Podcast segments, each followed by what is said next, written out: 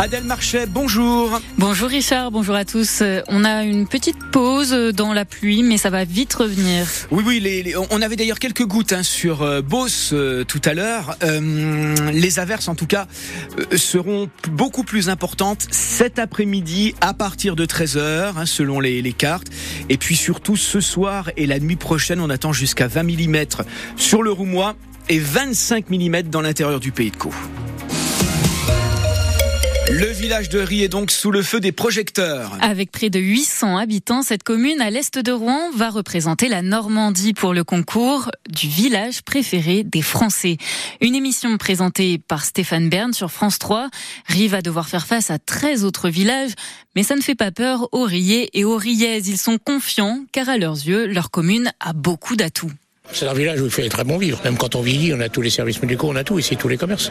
On fait nos courses à pied. Vous avez le porche de l'église qui est très connu. Bovary, Gustave Flaubert a fait beaucoup aussi pour la commune. Hein. C'est, je crois que c'est le principal atout. Bah c'est bien, c'est un beau village, c'est sympa. Nous, ça fait pas longtemps qu'on est là. Nous, ça, fait 4 ans, seulement, mais on adore. On adore, oui. Il y a tout. Il y a tout ce qu'il faut. ce qu'il faut. On habitait en campagne et donc on a, c'est vrai qu'on a voulu habiter Rie parce qu'on a tout sur place. C'est encore un village authentique. Oh, c'est un joli village qui est resté euh, dans son jus. On va, on va voter pour rien. Il faut, il faut. Hein. Bah oui.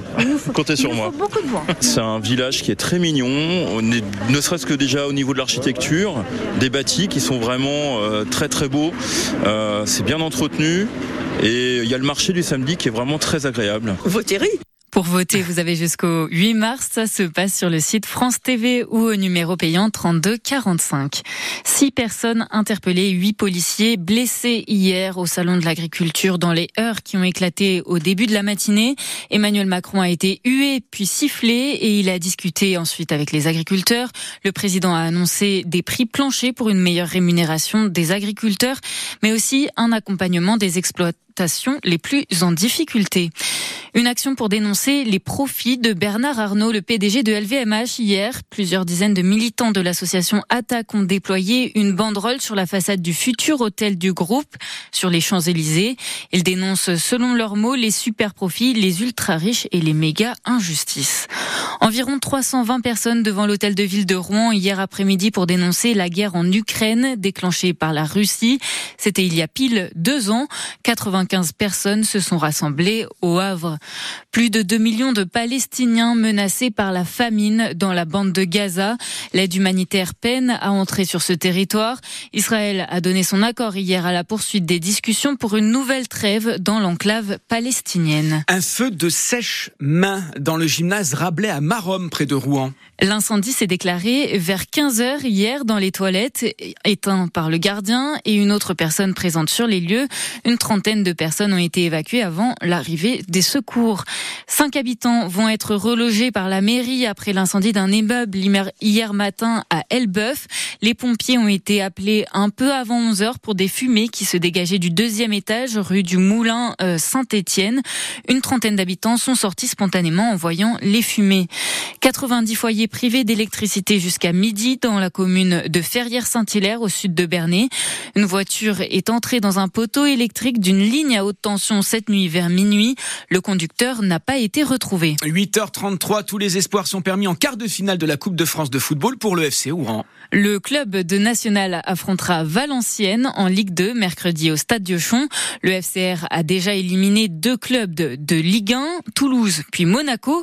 La billetterie pour le grand public a ouvert hier. Thibaut s'occupe de la boutique éphémère du club à Rouen.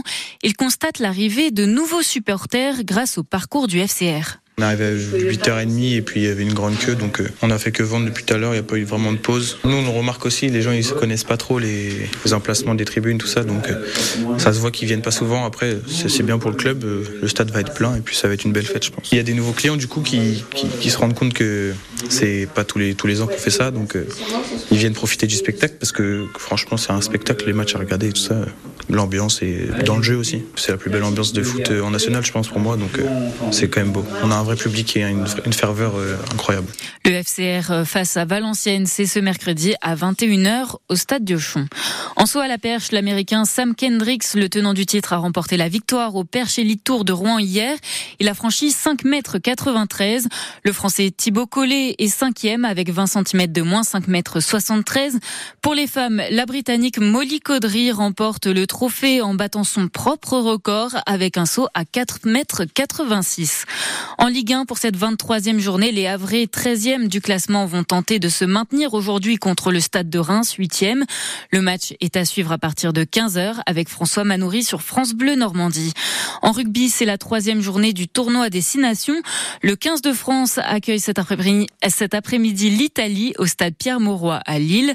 Le match est à 16h.